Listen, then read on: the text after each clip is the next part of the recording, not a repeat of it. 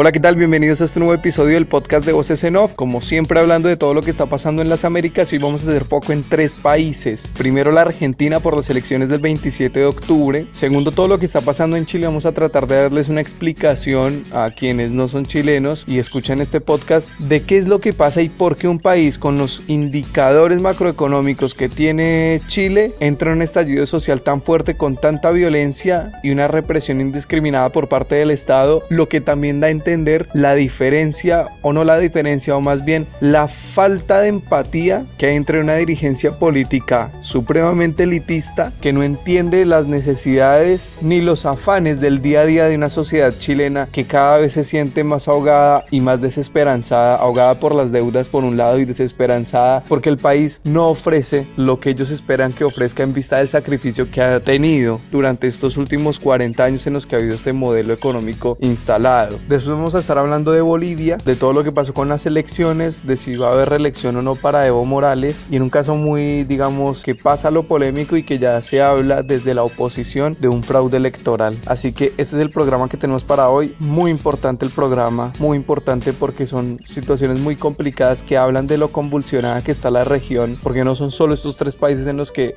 van a pasar y pasaron cosas, sino que también hace unas semanas en Ecuador, en Perú con la disolución del Congreso, en Colombia la gente también se está manifestando. En Centroamérica la situación está tremenda, ni hablar. Y México, que al parecer todavía está tranquilo, veremos qué pasa al finalizar este año, porque el crecimiento económico no va a ser el esperado y posiblemente sea una economía que entre en recesión el año que viene. Así que ojo porque va a estar también complicado el tema por el norte. Esto es Voces en Off. Mi nombre es David García y bienvenidos a este gran programa de hoy.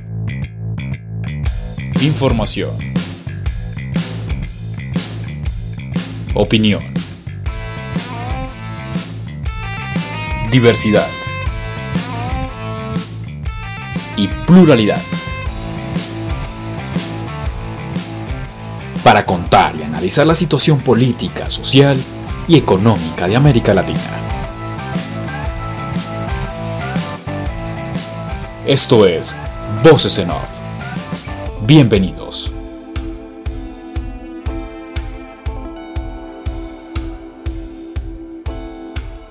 Bueno, como les decía, vamos a empezar primero hablando de la Argentina. Vamos a empezar por el debate. 20 de octubre, debaten en el aula magna de la Facultad de Derecho de la Universidad de Buenos Aires, acá en Capital Federal, acá en la Ciudad Autónoma de Buenos Aires. Un debate, lo habíamos dicho el programa anterior, con un formato supremamente aburrido, con candidatos como Macri y Fernández, que son los máximos opcionados a ganar la elección, renuentes a que se hicieran estos debates. Ellos no querían y desde los equipos de campaña se manejó cualquier tipo, digamos, de operaciones para que no se pudiesen llevar a cabo. Finalmente ocurrieron el 13 de de octubre en Santa Fe y el pasado domingo en la ciudad de Buenos Aires. Propuestas muy pocas. El candidato Alberto Fernández se mostró bastante agresivo todo el tiempo. Una agresividad rara teniendo en cuenta que él va ganando la elección y que seguramente va a ser el próximo presidente y no sé si hacía falta estar en, en ese modo. Me parece que se esperaba mucho más de él en cuanto al debate teniendo en cuenta el discurso del que habló él desde el principio de cerrar la grieta y demás. Si bien sabemos que es un debate y que es por televisión y que el debate, los debates televisivos sirven para el show y para lo mediático y también para reforzar el discurso a la clientela que ya se ha ganado, por llamarlo así a los votantes, digamos de alguna manera. Personalmente no me gustó la actitud de Alberto Fernández, pero bueno, es así, o sea, el que vio el debate iba a votar por Alberto Fernández, cree que ganó Alberto Fernández, el que vio el debate iba a votar por Macri, cree que ganó Macri y así, pero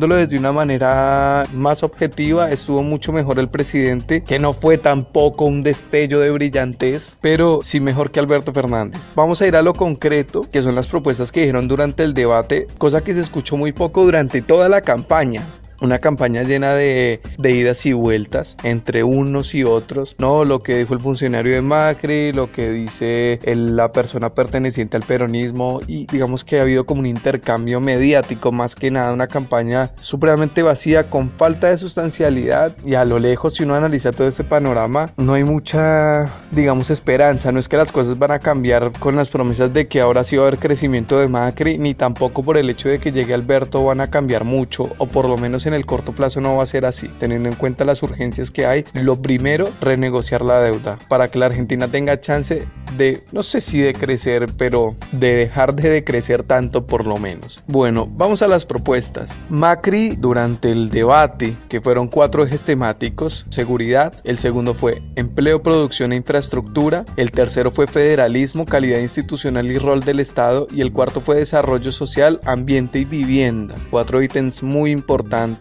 para un debate muy aburrido y con un formato muy acotado. Bueno, en cuanto a seguridad, Macri habló de tener un nuevo código procesal penal que puede condenar crímenes de narcotráfico, por ejemplo, en 13 días. También habló de un código penal moderno y más o menos fue esto. Después, respecto a temas de empleo, el presidente propuso reducir impuestos a las pymes y en cuanto a vivienda anunció que a partir de enero los créditos UBA tendrán un ajuste por salario y no por inflación, que esto es muy importante y va a aliviar un montón el bolsillo de la gente que adquirió un crédito UBA y que si bien tiene una vivienda dolarizada, digo, o sea, una vivienda así con un precio en dólares, las cuotas también se mueven al vaivén del dólar, un dólar volátil e inestable. Entonces, eso hay que verlo. Repito, créditos UBA tendrán un ajuste por salario y no por inflación, esto es muy importante. Después el candidato Alberto Fernández lo que propuso, más allá de los ataques a Macri permanentemente, fue armar un consejo de seguridad del cual pretende que sea una política de Estado. Eso en cuanto al tema no, en cuanto al primer eje temático de seguridad. En cuanto a empleo, propuso que las pymes no sigan pagando las tarifas dolarizadas de los servicios públicos en pro de bajar obviamente sus costos, así como hacer llegar infraestructura a todo el país. Lo dijo así simple y llanamente sin especificar ni entrar en detalles ni de dónde va a salir la plata ni qué obras se tienen pensadas hacer. Y en la parte de federalismo habló acerca de adoptar políticas en todo el territorio que permitan que las personas puedan desarrollarse plenamente en todos los ámbitos sin tener que emigrar de provincia, simple y llanamente. Para finalizar, propuso la creación del Ministerio de Defensa y, digamos, en cuanto a cuidado de ambiente también, tener una minería sustentable y otorgar también en vivienda créditos justamente para la misma que sean más accesibles para pagar que los créditos suba. Por el formato del debate también vamos a entender, no le vamos a caer encima a los candidatos a decir que les faltó sustancialidad en sus discursos, pero bueno, con tan poco tiempo para poder hablar es muy complicado hacerlo, así que bueno, son las propuestas que se hicieron así en grueso, digamos, pero el cómo, la verdad no lo sabemos. Un pequeño detalle, no algo importante, digamos. Después está el de la tercera fuerza, digamos, que es Roberto Labaña, que sacó, eh, Labaña sacó 8 puntos en la elección pasada y se cree que para esta, digo, en las paso y se cree que para la elección del próximo domingo va a sacar menos. Se le vio muy eh, mal en los debates, era bastante tedioso escucharlo hablar, definitivamente no es para él el, este formato de debate televisivo y también tiene más de 70 años y creo que eso influye, más allá de que es un tipo que todavía está lúcido y tiene salud, digamos, y demás, pero le falta la vigorosidad, digamos que tienen otros candidatos más jóvenes, por supuesto. No tiene la vigorosidad que del Caño, que es el más joven de todos ellos, de los seis. Bueno, la baña en materia de seguridad mencionó que debe haber una formación profunda y permanente de las fuerzas de seguridad, digamos esto con el fin de que haya un mejor cumplimiento de sus funciones por parte de la fuerza para mantener un equilibrio, ¿no? Entre autoridad y servicio, no lo que pasa en Chile, ¿no? Y tampoco que las fuerzas o que la autoridad tenga una mano blanda o que sea un sinónimo de garantismo a la hora de, de tener que usar la fuerza, de tener que actuar ante los delitos. El candidato también propuso eh, generar en estos próximos cuatro años, si le toca gobernar dos millones de empleos nuevos,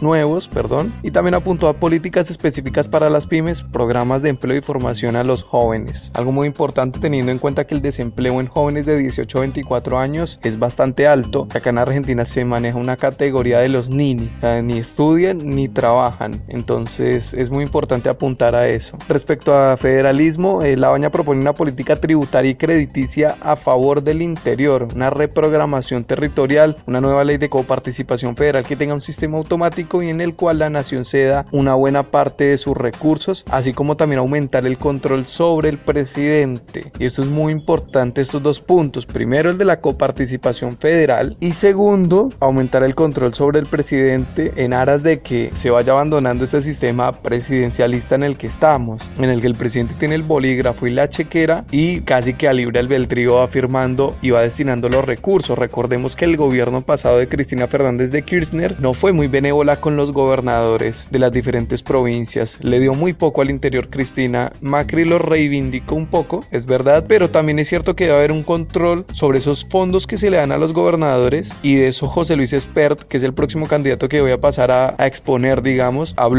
Y justamente José Luis Espert es el, digamos, el outsider de esta elección, así que fue políticamente incorrecto en todo momento y habló eh, de todo y de temas muy, digamos, espinosos en los que ni Macri ni Fernández tienen una opinión tan formada, no porque no lo crean, sino porque detrás de ellos hay coaliciones políticas muy grandes sobre las cuales ellos no pueden decir todo lo que piensan. Y es que si uno le pregunta a Macri, Macri estaría de acuerdo en, por ejemplo, arancelar la universidad pública. Lo que pasa es que detrás de él están los radicales. Si uno le pregunta a Fernández si Venezuela es una dictadura o no, yo estoy seguro que él piensa que Venezuela sí es una dictadura. No lo puede decir porque detrás está el núcleo duro del kirchnerismo y la cámpora, que son organizaciones, digamos, de centro izquierda que defienden el modelo venezolano y también tengamos en cuenta que la hija de Cristina Kirchner, Florencia, que está en Cuba enferma, está en Cuba, que es de donde se maneja la consola del régimen chavista. Así que dado este entramado, de un lado y otro, ni Alberto ni Macri pueden decir realmente lo que piensan, pero Spert sí. Y teniendo en cuenta esto, dice lo siguiente, en cuanto a seguridad, digamos, fue tajante. Dijo que iba a bajar la imputabilidad a 14 años, dando una frase tremenda que decía, crímenes de adultos, penas de adultos, o equipar las fuerzas de seguridad. Y respecto a los piqueteros, que es la gente que y protesta y a veces corta las calles, fue tajante y dijo que iban a ir presos quienes cortaran la calle, quienes evitaran la libre circulación de la gente, porque en la constitución argentina, así como hay una ley que permite a la gente protestar y manifestarse, también hay otra que habla de la libre circulación. Es por eso que las protestas están, digamos, regularizadas para que se lleven a cabo sin afectar tanto a los transeúntes ni a la gente que va en sus autos y va en el colectivo y demás. Esto los piqueteros a veces no lo cumplen y hay un malestar también de una parte de la sociedad muy fuerte que al ver los cortes lejos de empatizar con las protestas que se hacen, deciden, digamos, se van al otro lado, que es el repudio. Bueno, Spert está de los del lado del repudio y dijo eso. Gente que corta la calle,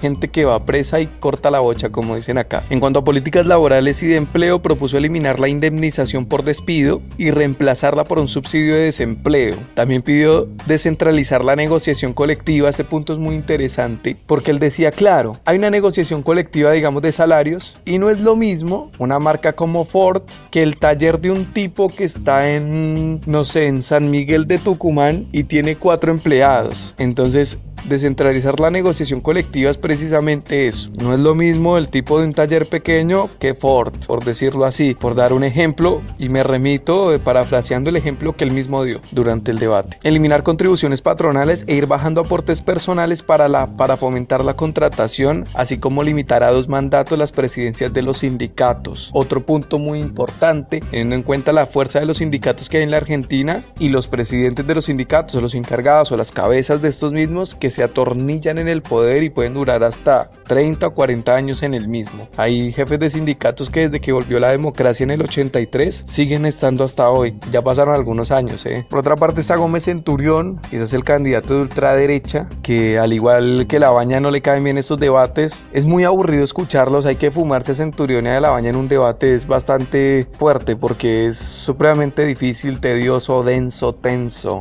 bueno, como lo quieran adjetivar o como mejor les salga expresarlo. Fue muy concreto Gómez Centurión igual en cuanto a las propuestas. Dice, en cuanto a seguridad, propuso una política de seguridad integral, un país radarizado, equipar mejor a las Fuerzas Armadas para cuidar mejor las fronteras, se siente perseguido en un país que no está en guerra, una agencia contra el crimen organizado, un cuidado de la soberanía, precisamente equipando mejor al ejército y también se refirió a la precarización laboral que hay en la fuerza laboral y este es el punto importante del debate que toca Gómez Centurión y sobre el que hay que poner cuidado porque la fuerza, digamos, de, de seguridad tiene que estar cuidada con todos los derechos laborales porque es una labor justamente muy importante. En cuanto a los piqueteros, habló de que se debe respetar el derecho a la libre circulación de los ciudadanos para garantizar el orden público, algo similar a lo que propuso Spert. En cuanto al empleo, dijo que el país debe enfocarse en la producción y el desarrollo obviamente de la misma le permitirá a la Argentina salir de la crisis. Propuso una reforma laboral en la cual está estipulada la creación de empleo joven, trabajo trabajo rural en blanco también regularizado, todo esto con el fin de poder generar un millón de puestos de trabajo. Y por último, el excombatiente de Malvinas propuso la inhabilitación de políticos corruptos de por vida, así como un sistema nacional de inteligencia. Y finalizamos con el candidato, no vamos de derecha, esta vez a la izquierda, que es eh, Nicolás del Caño. El candidato de izquierda estuvo atacando la mayor parte del debate de sus contrincantes en materia de empleo, habló de reducir la jornada laboral con el fin de que las horas de trabajo sean ocupadas por más gente, así como respetar el cupo laboral laboral para las personas trans. Habló de la legalización de la marihuana y en infraestructura propuso un plan de obra pública mediante una banca nacional única. Durante los ejes restantes el candidato habló de realizar una asamblea constituyente para que el pueblo decida, jueces electos de manera directa también propuso, juicios por jurado y en cuanto a funcionarios políticos y jueces tiró sobre la mesa el hecho de que cobren lo mismo que un docente. Todo esto bien, obviamente bien discurso de izquierda que se aleja también un poco de la realidad. A mí me encantaría que fuera así, pero estamos en otra. Y bueno, finalizó hablando del tema de energía, dando a entender o hablando y denunciando más bien de unos negociados que hizo el gobierno anterior y también este con la empresa Chevron. Dice que debe haber una transición energética y terminar con estos negociados. Esto fue lo que dejó el debate, estas son las propuestas 27 de octubre elecciones y digamos que en qué se basa uno para poder analizar teniendo en cuenta la insustancialidad de la campaña, lo que les acabo de decir, en las propuestas que maneja cada persona, cada candidato, Macri, Fernández, Del Caño, Gómez Centurión y Espert, están ahí, están ahí sobre la mesa. Más claro lo tiene José Luis Espert, después uno tiene a Gómez Centurión, que también se mostró bastante claro, pero ido de,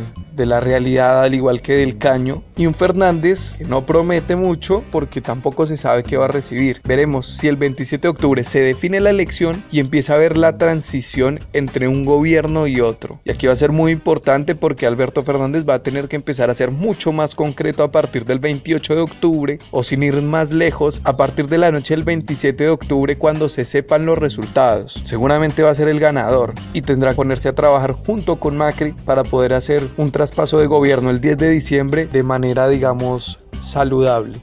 Así que esto es la información de la Argentina. Vamos con Chile, pero antes este mensaje. Síguenos en redes sociales. Twitter, Voces en Off-Bajo y Facebook, Voces en Off Opinión. Bueno, antes que nada quiero pedirle disculpas a la gente por, por la voz. He estado un poco eh, con gripe últimamente por los cambios de clima que hay. Les pido disculpas. Vamos con Chile. Desde el viernes pasado, antes empezó a manifestar en la calle de una manera muy fuerte, con reclamo muy fuerte al gobierno por un aumento en el metro de 30 pesos. Recordemos que el metro de Chile o el transporte público en Chile es uno de los más costosos del mundo y esto puede representar para una familia de bajos recursos, clase media baja o clase baja, hasta el 30% de sus ingresos. Una barbaridad. Es mucha plata la que representa. Teniendo en cuenta que esto es algo cotidiano como el transporte, fue el detonante para que la gente chilena saliera a la calle cansada ya y se manifestara. La mayoría de gente se manifestó de forma pacífica con cacerolazos. Las marchas las empezaron los estudiantes y después, obviamente, se empezó a integrar la otra gente. Hay algo muy particular. Protestó gente de todas las clases sociales, ricos y pobres, en un país que está sumido en una desigualdad tremenda, a pesar de que genera riqueza y ha generado mucha riqueza durante los últimos 20 años por lo menos, con una institucionalidad fuerte, pero con un sacrificio para poder mantener el modelo económico bastante considerable de la gente y básicamente la gente se cansó de que le apretaran la tuerca porque no es solo los 30 pesos de la subida del metro, como dicen ellos no son 30 pesos, son 30 años. Pero bueno, esto es lo que ocurrió en Chile. Subida del metro, detonante para un descontento social y una amargura tremenda. A lo largo de los últimos años se convirtió en el modelo a seguir en América Latina por su crecimiento económico ininterrumpido. A ver, digamos que los índices respecto a inflación y pobreza son envidiables. Tiene una pobreza de menos del 8%, la inflación de un 3% anual, mientras que por ejemplo acá en Argentina en septiembre tuvimos una inflación de 5,9%. La inflación de dos años en Chile, nosotros por ahí la tenemos acá en un mes. Pero estos números que son fríos, como dije al principio, detrás de estos números se esconde el malestar de la gente. Hoy en Chile se viven tiempos de amargura por parte de su gente hacia una clase dirigente que se ha mostrado distante sin tener la menor idea de cómo contener las demandas de la sociedad. Es como que la clase dirigente política se volvieron presos de la inercia de un modelo económico que viene rigiendo el país desde hace 40 años. Porque la dictadura que se instala con Pinochet cuando sacan Allende del poder, cuando le hacen el golpe de Estado, fue justamente para instaurar un nuevo modelo económico y para que en ese entonces no se propagara el socialismo por la región. Como les decía, el detonante fue la tarifa del metro, pero tengamos en cuenta de vuelta que el transporte de Chile es uno de los más caros del mundo. A ver, el detonante de esta sociedad irritada que no soporta más el nivel de exigencia de un modelo en el que le apretaron la tuerca más de lo debido. Porque si bien el crecimiento está sobre la mesa, están los números positivos, también es menester saber que esto al pueblo le ha costado mucho, incluyendo una dictadura dictadura sangrienta. A ver, no solo es el transporte, el descontento pasa por las expectativas también que se generaron a raíz del crecimiento. Y es que ni Piñera ni Bachelet pudieron colmar la esperanza de la gente que ante semejante sacrificio de muchos años esperaba que la retribución por parte de sus gobernantes, sin importar el color del cual sean, fuese otra. Justamente, la clase dirigente actual no ha sabido responder. Digamos que ante las protestas sacaron al ejército a la calle para que reprimiera de manera brutal. Al momento, digamos ahora que lo estamos hablando, la última vez que, que consigné la información, se contaban ya 15 muertos. Las demandas del pueblo chileno son claras y básicamente pasan por mejorar la calidad de vida porque una cosa son condiciones de vida favorables y otra cosa también es calidad de vida. Porque dentro de condiciones de vida, sí, claro, yo puedo acceder a un trabajo, salir de la pobreza entrar a una clase media, que eso vamos a ver qué clase media es, qué tipo de clase media hay en Chile, pero después me cuesta mucho. Me cuesta trabajar de sol a sol por un salario que no es tan bueno, me cuesta no ver a mi familia, o sea, me cuesta tener que bancarme un montón de cosas que no sé si, si es el pago al sacrificio que vengo haciendo durante todos estos años. Comprar una vivienda es casi imposible. Y ni hablar de mandar a un hijo a la universidad, sale una fortuna. Y entonces eso hace que la gente en Chile viva supremamente endeudada. Por eso la gente se cansó ya de tanto ajuste, porque no solo son los 30 pesos del metro, y repito esto de nuevo, también se subió el 10% en agua y luz. Entonces la suba de los servicios públicos siempre es algo problemático para cualquier gobierno y sobre todo cuando tiene que ver con la energía. Eso es un punto muy importante, ¿no? La energía, los combustibles. Veamos lo que pasó en Ecuador hace unas semanas, ahora en Chile, que igual Piñera echó para atrás el aumento del metro, pero el aumento de la luz y el agua quedó. A ver, la gente pide un sistema de salud que pueda contener todas las necesidades de las personas, digamos en el cual hayan más especialistas y las listas de espera no sean tan largas. Tengamos en cuenta que en Chile está el modelo público y el privado, pero el privado es bastante costoso y el 80% de la población usa el servicio público y solo el 20% el privado. Hay descontento con un sistema de pensiones privado que en principio se diseñó a mediados de los 80 por el hermano del presidente Piñera con el fin de que el jubilado recibiera una pensión que representara el, el 70% del salario devengado durante los últimos 5 años trabajados. Esto no ocurre y por el contrario, la percepción que se tiene es que la privatización de los fondos de pensión han servido para que mediante el mercado financiero unos pocos se llenen de plata y los jubilados queden a la deriva con unos fondos de pensión privados justamente que no ofrecen una jubilación acorde a todo lo que un empleado promedio trabajó en su vida. Imagínense, para pensionarse que trabajar un montón de años, seguidos y en blanco, algo muy importante. La vivienda y la educación son supremamente caras, hubo ajuste también, y entonces digamos que el grueso de la sociedad chilena es una clase media que ha surgido y exige que el fruto de su sacrificio a lo largo de los años, digamos, para mantener este modelo sea otro. La gente en Chile se está cansando de la brecha que hay cada vez más grande entre los que más tienen y los que menos. Es muy amplia esta brecha, basta con ir a Santiago para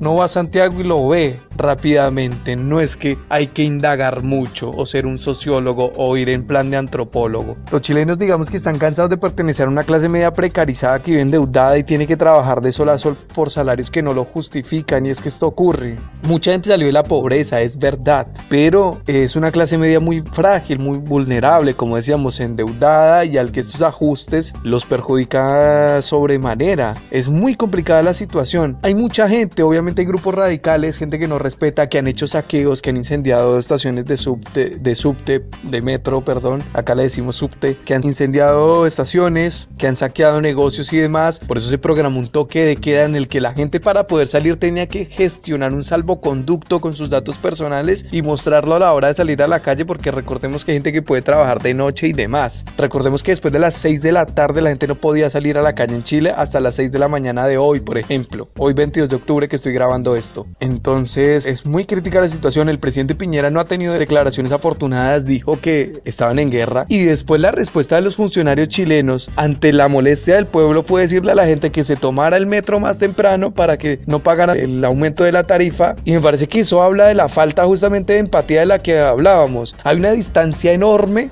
entre lo que vive la gente, el grueso de la sociedad chilena y lo que piensa la élite. Una élite que es ciega, sorda y muda porque no entienden lo que le pasa a su gente. Porque no es que el malestar en Chile se venga incubando a partir de este último mes o este último año. Ya desde hace varios años, digamos que el crecimiento de la clase media, este surgimiento de una nueva clase media que precarizada o no se vuelve clase media y empieza a exigir otras cosas, como por ejemplo educación gratuita, y los gobernantes no le retribuyen ni Bachelet ni Piñera, que son digamos modelos diferentes, no se lo pudieron otorgar. Entonces es como si el voto en Chile no importara. El voto en Chile se convierte más que nada en un detalle, en un detalle que adorna las prácticas de la gente porque no son escuchados. Es tremendo, la situación en Chile es muy complicada y esperemos que Chile apele a su institucionalidad y fijen un horizonte que le dé justamente a la gente la posibilidad de vivir en un modelo más horizontal y no tan vertical con diferencias abismales. El 1% de la población chilena tiene el 27% de la riqueza. Es un datazo, es un dato que muestra lo desigual que es el país trasandino. Señores, vamos a finalizar este podcast con Bolivia, pero antes este mensaje. Síguenos en redes sociales. Twitter, Voces en Off-Bajo y Facebook, Voces en Off Opinión. Bueno, tenemos un tiempo algo acotado, así que Vamos a ir rápidamente. Elecciones en Bolivia. Los máximos opcionados a ganar la presidencia. Evo Morales que iba por su que va por su cuarto mandato. Recordemos que Evo Morales hizo una jugada, digamos bastante astuta, porque él perdió un referendo en el que se le tiró a la sociedad la idea de que hubiese eh, reelección indefinida de presidente. Recordemos que en Bolivia por ley son dos reelecciones a las que tiene derecho un mandatario. Las cumplió y después apeló a un tema de derechos humanos y demás que ahora no podemos explicar muy bien y le pido disculpas a la gente, pero mediante este recurso, entonces la Corte Suprema le dio el aval para poder ser candidato. Del otro lado está Carlos Mesa, un historiador y periodista que fue presidente durante 2003 y 2005 y que se tuvo que ir por las protestas en su momento. Y bueno, se llevaron a cabo las elecciones, el escrutinio iba y a las 8 de la noche hora local en Bolivia se paró súbitamente el escrutinio y después se había dicho que hasta dentro de una semana se iba a tener el resultado. Pero los resultados o el escrutinio volvió de una manera insólita ayer, todo muy, todo muy confuso y hace pensar que puede haber fraude electoral. Mientras tanto, en Ciudad Gótica lo que ocurre es que con más del 80% de los votos escrutados en el conteo oficial, Evo Morales y Carlos Mesa irían a una segunda vuelta. Dice, de acuerdo a los resultados preliminares del cómputo electoral, Evo Morales obtenía el 44.2 de los votos contra el 39.59. La información que se maneja es muy confusa, pero vamos a estarle eh, dándole seguimiento. ¿Por qué? Porque anoche se hablaba de que Evo Morales ganaba las elecciones directamente porque en Bolivia se ganan las elecciones en primera vuelta. Si se saca más del 50% o si la diferencia entre uno u otro candidato es de 10 puntos de diferencia y la diferencia era como por unas décimas nada más que Evo Morales le sacaba a, o sea, es decir, la diferencia entre Evo Morales y Carlos Mesa era por 10 puntos y unas décimas, algo así, por eso Evo Morales ganaba, eso era lo que se manejaba anoche a lo que queremos ir con esto porque quizás de acá mañana ya hay un resultado, que es cuando sale el podcast, eh, digamos, a, todas las plataformas. Es decir, que la situación se va a poner un poco peor, que hay gente protestando en la calle, que reclaman fraude electoral de un lado, que se va a hacer una marcha de apoyo por otro. Y los comités cívicos denunciaron esto, fraude electoral. En Bolivia, todo muy confuso, el escrutinio paró de un momento a otro. Todo viene muy confuso desde desde que Evo Morales optó por casi que perpetuarse en el poder. Y nada, esto es lo que viene pasando, no se sabe a ciencia cierta. Ya cómo van a quedar los resultados, si va a haber balotaje o no. Si no hay balotaje va a haber un escándalo tremendo, porque si no hay segunda vuelta seguramente va a quedar como que hay fraude electoral. Recordemos también que Evo Morales viene teniendo mucho apoyo todavía, pero que no es el mismo de hace unos años, evidentemente, y se va a convulsionar mucho más la situación. Nada, de esta manera terminamos, no tenemos más tiempo. Muchas gracias a todos ustedes que están del otro lado en Twitter como Voces en Off-Bajo, en Facebook Voces en Off Opinión. Un saludo a la gente de Tribu Contenidos Radio online que transmite desde Córdoba y que nos han dejado pertenecer a su parrilla de emisión. A nombre de Andrés Medina y quien les habla David García Cruz, les damos las gracias por estar del otro lado de nuevo y nos escuchamos en una próxima oportunidad la próxima semana con los resultados de las elecciones en la Argentina y todo lo que dejó, así como el seguimiento de las situaciones en Bolivia, en Chile y veremos lo que vaya surgiendo en otros países porque la situación es bastante, digamos, delicada y la gente se está manifestando porque hay un cansancio de los ciudadanos hacia las diferentes clases dirigentes políticas que se muestran mezquinas y casi que hasta indolentes ante los afanes y las situaciones complicadas que tienen que vivir cada ciudadano a diario, no solo con lo caro que puede estar un pasaje de metro, sino con todo lo demás, educación, salud, empleo, trabajo regularizado y demás. Señores, gracias. Chao.